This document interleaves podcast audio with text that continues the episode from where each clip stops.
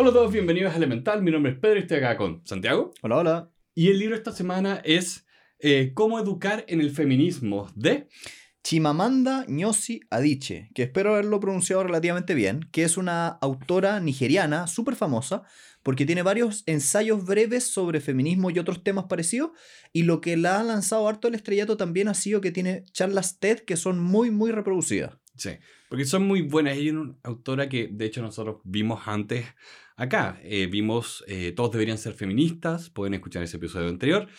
Y este libro viene a ser un poco como la secuela no oficial. Sí. Este es un libro que, de hecho, nos recomendaron. A, a mí me lo recomendó mi polola, mi, mi polola porque me dijo, oye, claro, todos deben ser feministas. Es bueno, pero es medio básico para todo lo que es como feminismo. Este es más interesante. Sí. Y lo leímos y efectivamente es muy, muy interesante porque la premisa es que es un ensayo que ella le está escribiendo a una amiga que acaba de tener una hija. Y la idea es que, ¿cuáles son las sugerencias que le debería hacer a su hija para que su hija sea feminista? Claro.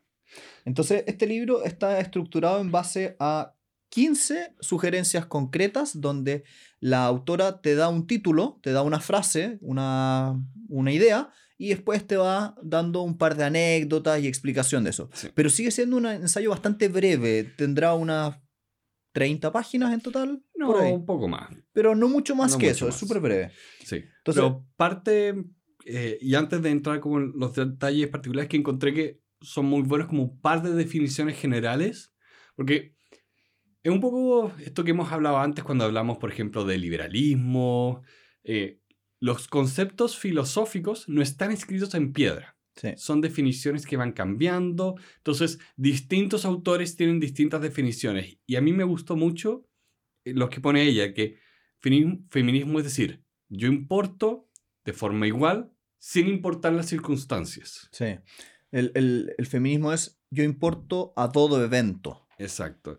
Igualdad a todo evento. Y acá de hecho pone como una pequeña guía de, para ver si las cosas son o no feministas. Es, a ver, si es que yo invierto esto, ¿es todo igual o no? O, por ejemplo, si es que en una situación llevamos a, llegamos a una determinada conclusión porque el actor era un hombre, ¿sería lo mismo o sería la misma conclusión si la persona que estuvo ahí hubiese sido una mujer? Claro, Si, las, si cambian los, los géneros, ¿cambia la situación? Y veamos un ejemplo muy concreto. Si es que a una persona la echan del trabajo y tú te fijas que es mujer y haces este ejercicio intelectual, si hubiese sido un hombre, ¿la hubiesen echado de la misma forma del trabajo? Si la respuesta es sí, es, decir, era independiente del género, pareciera ser que no hay un tipo de discriminación. Pero si la respuesta es no, a esa persona no la hubiéramos echado porque es del otro género, estamos probablemente ante una situación de discriminación de género. Sí.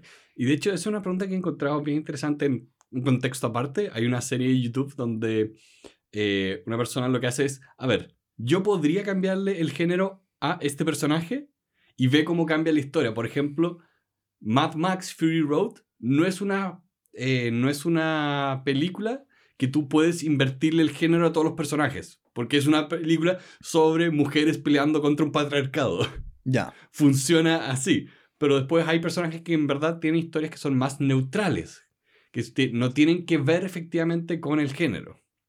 Entonces, es muy bueno el ejercicio para nosotros preguntarnos en nuestro día a día, ¿es esto una situación que podemos o no sospechar de que hay un tipo de discriminación? Y también de la mano del anterior, la autora empieza a decir, te voy a dar como casos 15, concretos o sugerencias concretas para que vayas identificando cosas para que tu hija, que va a crecer, sea feminista. Y por ejemplo, la primera tiene que ver con ser una persona plena y que la, la maternidad es un don maravilloso, pero no te tienes que definir únicamente por ello. Y me gusta mucho el concepto porque nosotros en Chile lo hemos visto mucho, de que ha habido un cambio cultural muy importante sobre el rol de la maternidad en los últimos 50, 60 años más o menos, Sí. donde el rol de la mujer ha ido cambiando en Chile. Y me encanta porque ella eh, usa una frase que encontré maravillosa que dice, cuando encuentres a una mujer que está trabajando, y dice textual, nunca te disculpes por trabajar. te gusta lo que haces y que te guste lo que haces es un regalo fantástico para tus hijos. Sí. En el sentido de que si eres una madre que además trabaja, no te avergüences de trabajar. Es una cosa maravillosa. Y qué cosa más maravillosa para mostrarle y educar a un niño que su madre trabaja y se planifica y que va... No, no estamos diciendo que la maternidad no te planifique, sino que además te puedes planificar por otras cosas. Sí. Es un poco esta idea de no dejes o no te dejes tener solo una identidad. Sí. Tú no eres tu trabajo, tú no eres eh, una madre o un padre, eres una persona. Y eso significa tener todas estas dimensiones, que implica trabajar, que implica tener tus amigos, que implica tener tu familia. Entonces tú tienes que recordar siempre, siempre que tú eres el conjunto de todos, no solo uno. Mm. Y tampoco seas cómplice del el rol dentro de la paternidad o maternidad. Y me encantó la frase. eh, la autora decía una cosa que yo creo que la he visto muchas veces. A mí me pasa por un poco la edad que estamos viviendo con Pedro, los 30, 35 años, muchos de nuestros amigos están teniendo hijos. Y he visto muchas veces esta frase muy concreta de, mira, eh, Juanito está ayudándome con mi hijo. La palabra ayuda implica subyacentemente que es un rol de la mujer en el cual el hombre ayuda. Y la autora dice, rechaza hablar de ayuda. Sí. El hombre no te está ayudando. Es está su trabajo. Está haciendo su deber. Sí. Y creo que me encantó la frase, porque ¿cuántas veces hemos visto eso sin darnos cuenta? O lo hemos dicho nosotros mismos. Sí. Entonces, empieza a fijarte cómo estas pequeñas palabras arman realidades. Sí, porque empiezan a determinar una especie como de jerarquía en la relación o especie de roles que en re- realidad son bastante absurdos, porque realmente, o sea, cambiar un pañal no requiere ir a la universidad, como dice mi mamá. Entonces, cualquiera puede hacerlo. Y tampoco hay que alabarlo o verse agradecido porque cambió el pañal. Es su responsabilidad por haber traído una persona al mundo. Sí. Como que es, es- eso a veces como que parece que se, se le olvida a las, las personas, como que un ser humano viene de dos. Sí. No de uno y no responsabilidad de uno de los dos. Claro. Entonces, qué bonito es empezarse a, a poner sobre la mesa este concepto de que no hay necesariamente un responsable en la maternidad o, el o la paternidad. Es un trabajo de ambos. Sí. Y así es como después también tienes eh, muy buenas relaciones y muy buenas relaciones eh, padre-hijo, padre-hija, porque cuando finalmente los dos están involucrados, se genera una relación distinta y muy positiva. Sí. Y también de la mano del anterior, la autora, avanzando un poquitito, nos dice, desde chico tú vas a ver cómo a los hijos les han enseñado la idea de los roles de género. Y con una cosa súper básica, que nuevamente yo lo he visto muchas veces en, en las tiendas. El rosado es para mujeres, el azul es para hombres. ¿Por qué? ¿Por qué los automóviles son para hombres, las muñecas son para mujeres? No tienes por qué achicar los intereses de un ser humano por una preconcepción de que eso es lo que le toca por género. Sí. Porque puede- puedes tener el caso de que, porque también los niños, especialmente los niños pequeños, no distinguen, les da lo mismo, para ellos son juguetes. Yo tengo sobrinos que eh, efectivamente eh, que son mellizos, entonces el hombre, el hombre le, le encanta la- las muñecas de su hermana, ella juega con los legos, pero lo- no, no, los niños pequeños no tienen estas preconcepciones que nosotros tenemos, Mm. que nosotros proyectamos o imponemos. Y también me gustaba la autora, que era muy interesante en decirte qué tipo de juguetes les ponemos y lo que eso implica.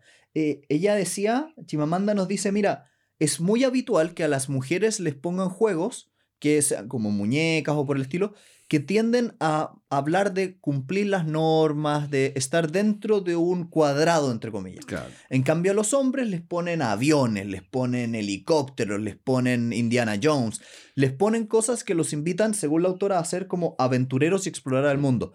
Entonces, eso, en cierto sentido, igual empieza a permear en la psiquis de los niños, Sí. donde a los niños les dices, a los hombres, sal a jugar al parque, y a las mujeres les dices, cuidado al Sí. salir al parque. Sí, y e- es curioso que, bueno, también lo mencionamos en el episodio anterior que por casualidades lo hicimos en el departamento de mis papás, entonces estaba mi mamá pasando, así que le, le podemos preguntar ahí en la mitad del capítulo que era lo que salían los, nuestros libros del colegio. Y nuestros libros del colegio era como, el hombre explora, la mujer cuida la casa. Terrible. Terrible, o sea, vuel- vuelvo a mis sobrinos. La, la niña, hoy se sube a los árboles, no hay quien la pare. El, el otro vive pegado a su mamá. Y está perfecto. Y, y está perfecto, porque también, volviendo a lo anterior, son, se están construyendo como personas y no son solo una identidad, porque el perro es de mi sobrina y ella es lo más, lo pesca, lo abraza, Eh, tiene esas cualidades que nosotros diríamos que son femeninas, de, de como maternidad, de cuidar, pero también se sube a los árboles. Entonces, hay que desencasillarlos. Eso. sacarlos del rol de género, sobre todo los niños muy chicos.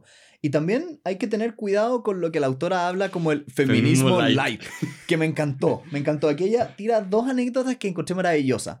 La primera es aquellas personas que se dicen a sí mismas feministas, pero en realidad no lo son tanto. Y el ejemplo que es muy bueno es que dice, cuidado con el lenguaje que utilizan los feministas light. Por ejemplo, personas que hablan de que Theresa May, que, es la, que fue una primera ministra de, de Gran Bretaña, eh, sí, de Gran Bretaña, Sí.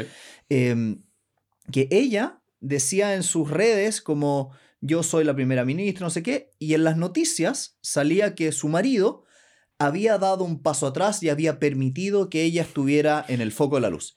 Y lo que era fascinante era la palabra permitido. Permitido. ¿Cómo es posible que ella fue permitido y si es que lo hubiese dado vuelta y el ejercicio al principio, si él hubiese estado en el centro de atención y ella hubiera estado atrás, Nadie Ella- diría eso. nadie diría que ella le permitió brillar, sino Sí. que ella lo estuvo apoyando, que lo estuvo ayudando. Entonces mucha gente con este tipo de palabras, permiso, dan a entender que las posiciones de poder, como por ejemplo ser primer ministro, es una cosa de hombres. Sí. Y que cuando hay mujeres es porque un hombre les permitió o les dio el pase o las dejó. Sí, hay- Lo hay- cual es claramente un error. Hay un poco esa idea, y acá no toca tan textualmente, pero el tema con esto de feminismo light, hay gente que piensa que, eh, por el contrario, el sexismo es solamente... eh, no, sexismo es cuando un hombre golpea a una mujer. Eh, que también es, eh, es, es sexista en la mayoría de las veces, pero eso no es lo único.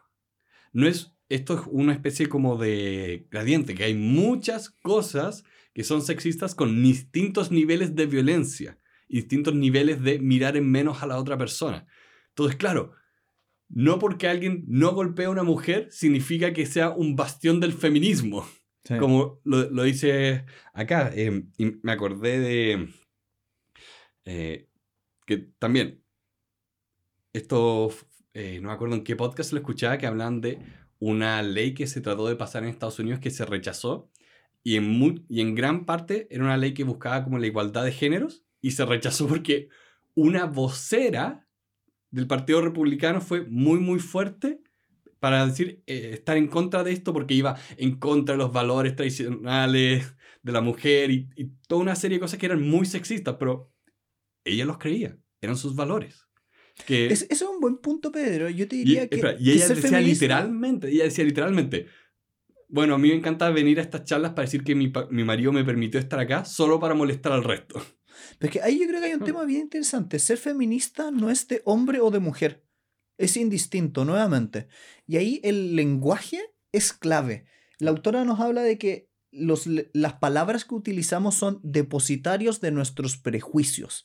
Y creo que me gustó mucho eso, porque si tú lo pensáis, el, al final del día, el tipo de lenguaje que utilizas denota tu cosmovisión. Sí. Y, por ejemplo, la autora dice, ten cuidado con palabras como patriarcado, misoginia, que son muy abstractos, muy grandes, y empieza a fijarte en cosas mucho más concretas. Por ejemplo, cuando te refieres a cocinar, ¿lo haces en términos neutros o lo haces en términos femeninos? Y creo que es muy interesante este tema porque al final del día, el ser un, un buen feminista no tiene que ver necesariamente con usar palabras abstractas difíciles, sino con fijarse en esos pequeños detalles. Y ahí es donde da gusto el libro porque finalmente te habla de un dominio del lenguaje que ella tiene que es increíble. Por Sí. eso da gusto leer esto, porque tiene ese ojo para esos detalles y para juzgar el lenguaje y decir, no, no hablemos en abstracto, hablemos en concreto, mira esto de acá. Sí, el, el feminismo es contextual, tiene que ver con un momento, una situación, una persona. Y en ese sentido creo que este libro logra algo muy bien. Yo siento que las personas, y digo desde que yo siento, pero yo creo que las personas que realmente entienden una temática son aquellas personas que son capaces de decirlos en términos sencillos, explorables, que cualquiera los puede trabajar, entender. Porque cuando una persona no lo entiende, utiliza palabras difíciles y las suele repetir, porque no puede decirlo de otra forma. Entonces, cuando alguien realmente tiene comprensión profunda de un, tema, un texto o lo que sea, puede llegar por distintos ángulos. es la ley de Feynman. Y, este auto, y esta, esta autora es maravillosa porque es capaz de darnos 15 sugerencias distintas y mostrarnos distintos 15 ángulos del feminismo. Sí, y ahí también habla que este lo encontré muy interesante, eh, porque son cosas como hombres no las vivimos, que nos ponen la idea del matrimonio como un logro, como un objetivo de vida. Sí. Que no es que no es que a los hombres no se les incentiva a querer casarse, pero no tiene la misma connotación. Sí. No es visto de la misma forma. O sea, o sea, socialmente, ¿qué tan habitual o cuántas veces hemos visto la idea de que si es un hombre soltero, puede ser súper exitoso, mujeriego, hacer lo que quiera. Si es una mujer soltera, ¿qué problema tiene? Sí. Y es un prejuicio heavy, gigantesco, donde también va subyacentemente la idea de que el matrimonio es un logro para la mujer y no para el hombre. Sí, y que también, como es un logro, es un objetivo que ellos que tienen intrínsecamente, como, no, tú buscas esto. Que, bueno, no es que para los hombres no exista, especialmente en áreas más tradicionales, se espera que tú te cases y tengas hijos. Eh, pero, bien, ahora que tenemos cámaras puedo hacer ese tipo de cosas. Muy bien. pero no tiene el mismo énfasis, no se espera que sea un logro. Se espera que, se espera que el hombre encuentre sus logros en el trabajo. Sí. Y eso es súper importante también por cómo ven el hombre y la mujer la relación del matrimonio y la, la desigualdad que se puede generar por esa cosmovisión. Si una mujer considera más importante que un hombre el matrimonio y contrae matrimonio, ella valora más el vínculo que él. Y eso puede dar asimetrías en la relación. Que se soporten cosas que no deberían soportarse o que se toleren eh, comportamientos que no deberían existir por el solo hecho de privilegiar el matrimonio como un valor en sí mismo. Y ahí es súper inteligente porque las mujeres no están obligadas a gustar, dice la, la autora. Chimamanda nos dice, cuidado, el trabajo de una mujer no es ser deseable, es realizarse plenamente. Y en ese sentido también va un poco de la mano del matrimonio, porque cuántas veces hemos visto películas donde es el hombre quien busca a la mujer y la mujer tiene que tener ciertas eh, características para ser deseable para el hombre. Que de hecho ahí me acuerdo, creo que lo mencioné la vez anterior, pero eh, acá eh, me acuerdo una vez hablando con una persona que decía de, no, el hombre puede buscar pero la mujer es la que tiene la última palabra. Y no se daba cuenta esta persona de que está tomando un rol igualmente pasivo. Porque ella no puede buscar un hombre que le gusta. No puede, no puede invitar a salir, no puede hacer nada. Solo puede decir que sí después de que la otra persona tomó las acciones. Y el ejemplo concreto es, ¿quién propone matrimonio? Sí. ¿Por qué las mujeres no pueden proponer matrimonio a ellas? Sí. Entonces, de hecho, eso lo toca el libro. La, la autora dice, es legítimo y es lógico. ¿Por qué no? ¿Por qué no? Y, vuelve a la pregunta anterior, de, o sea, del principio de este libro. si damos vuelta a los géneros, ¿cambia la cosa? Porque, y, y también acá es el tema de gustar. Yo, lo he visto mucho leyendo sobre literatura como de espacios de oficina y todo, como pasa mucho en especialmente lugares como más tradicionales, podríamos decir, donde las mujeres no se les permite el mismo tipo de comportamiento que los hombres. Básicamente como es... Se espera que las mujeres sean más amables, que caigan mejor. No pueden ser, no pueden ser duras, no pueden ser como eh, el mismo, el mismo tipo de jefe en hombre es más aceptado. Como el gallo pesado es más aceptado en hombre. Sí. Lo cual es muy complicado porque al final del día tú empiezas a vincular ciertas cosas, características, intereses a hombres y ciertas cosas, intereses o características a mujeres. Y en esto me encantó una parte, la sugerencia décima del libro es cuidado con el tema de la apariencia y no confundas que feminismo y femineidad no son mutuamente excluyentes. No tiene nada de malo que a una mujer le guste el maquillaje, la moda, vestirse. Y al mismo tiempo, no tiene nada de malo que no le guste. El tema está, y esto me encantó porque desde muy cerca... El detalle. No, y me gusta mucho porque desde, desde mi familia, en mi familia hay personas que se dedican al maquillaje de manera profesional. Entonces yo lo miré y decía, qué interesante el punto. Porque te decía, mira, a las mujeres les han enseñado a avergonzarse de aquellos intereses, como por ejemplo la moda, el maquillaje, y a los hombres nunca les han enseñado a avergonzarse de las cosas que son consideradas masculinas. Los deportes, la competencia, eh, la fuerza. Entonces, es, no tienes por qué estar avergonzado de que te guste o no la moda. No tienes por qué estar avergonzado de que te gusten las carreras de auto. Lo que es eh, el prejuicio que tenemos que romper es que a las mujeres las hacen creer que tienen que avergonzarse de ciertas cosas. Y de la mano de lo anterior, ¿por qué relacionamos el aspecto de una persona a su moralidad? El típico ejemplo es cuando una mujer se viste de una determinada forma, tiene tal connotación moral, lo cual es clarísimamente un error. No tiene nada que ver la forma en que te vistes con cuál es tu moralidad. Sí, porque hay un tema eh, que viene, bueno, mucho de... Realmente es como la tradición cristiana de cómo vemos a la mujer y este complejo que se llama el de la Madonna, que es como de Madonna prostituta, de o es una virgen o es una prostituta. ya Y no hay espacio entre medio. Y es un complejo que, que, tiene, que viene mucho del mundo cristiano de juzgar a las personas y juzgar a las mujeres por expresar la feminidad. Sí. Es como tú no puedes, eh, no puedes ver, si te vistes como de una manera que yo perciba como sexual, no, no se puede. En cambio, la, acá lo que queremos es que las personas puedan expresarse como se quieren expresar y no ser juzgadas por eso. Al final del día, la ropa, la moda, es una cuestión de gusto, no es una cuestión de moral. Sí, no, no, tienes por qué juzgar a una persona porque tenga un aro en la nariz o no lo tenga.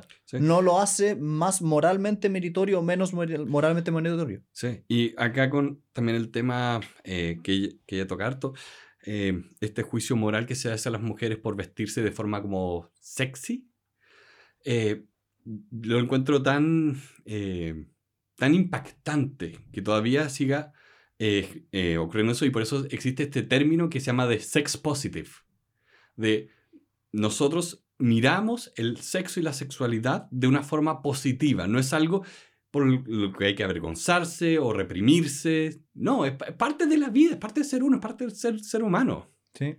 Y tanto sexualidad está también relacionado al tema del amor.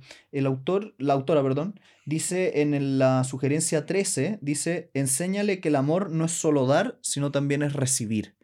Y me encanta esa frase porque tanto se les ha metido en la cabeza a algunas culturas, a algunas personas, de que la mujer entrega y no está o facultada o no tiene derecho a pedir.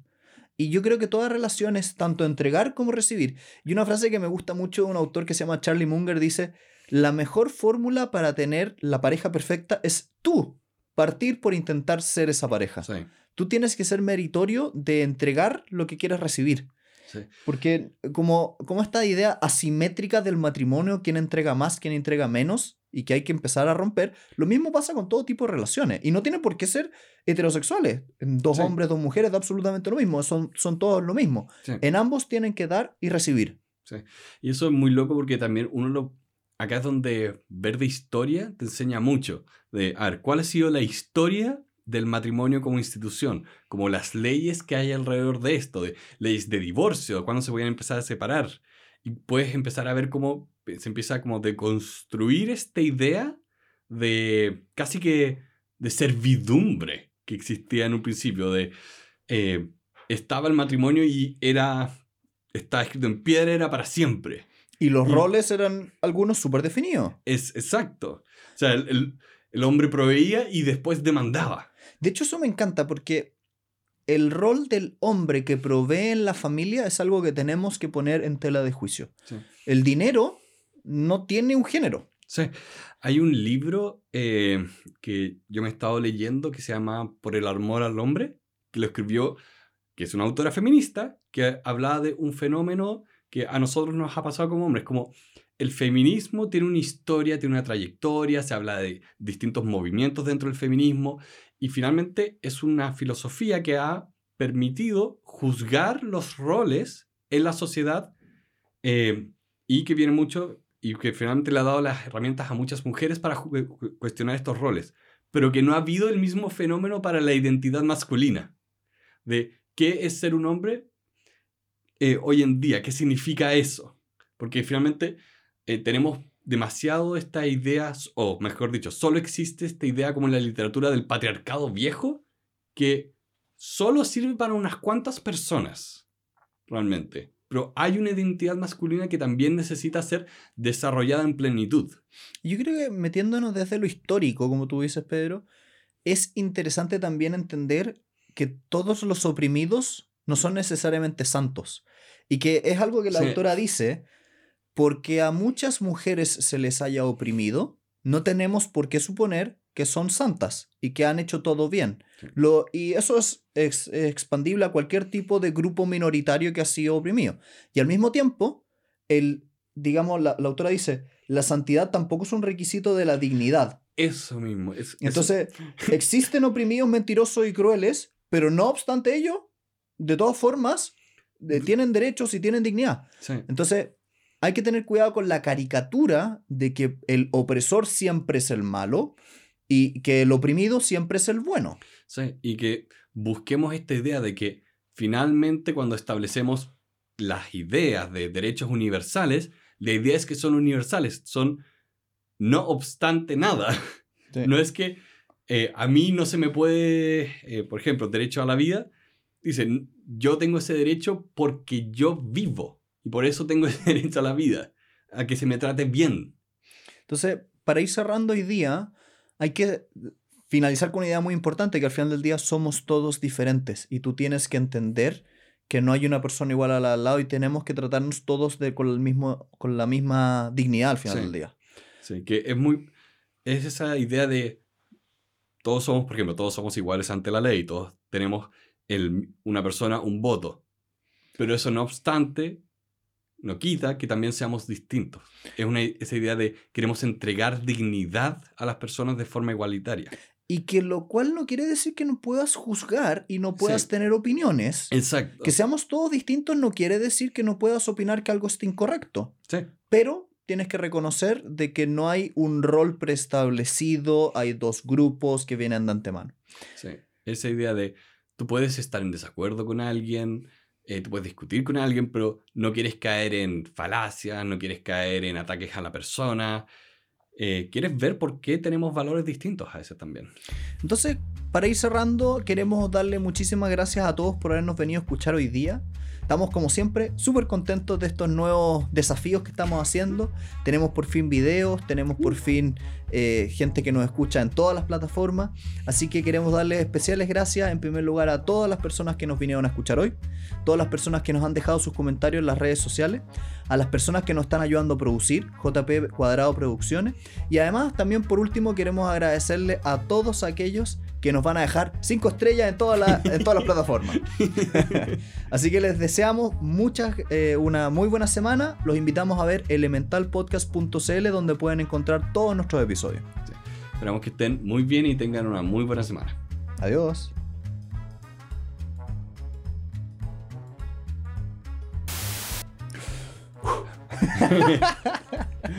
Partido cagado de la Esto es para los chacarros del... al final. Sí. Dale. Ah, nada supera el ataque de que. Insisto, yo te culpo a ti que siente que me diera con Pico y es un autor italiano que se llama Pico. Entonces, este niño de 12 años empezó a cagar de la risa cuando yo hice una pausa dramática. Claro, hiciste la. Y está así. Y lo hiciste como.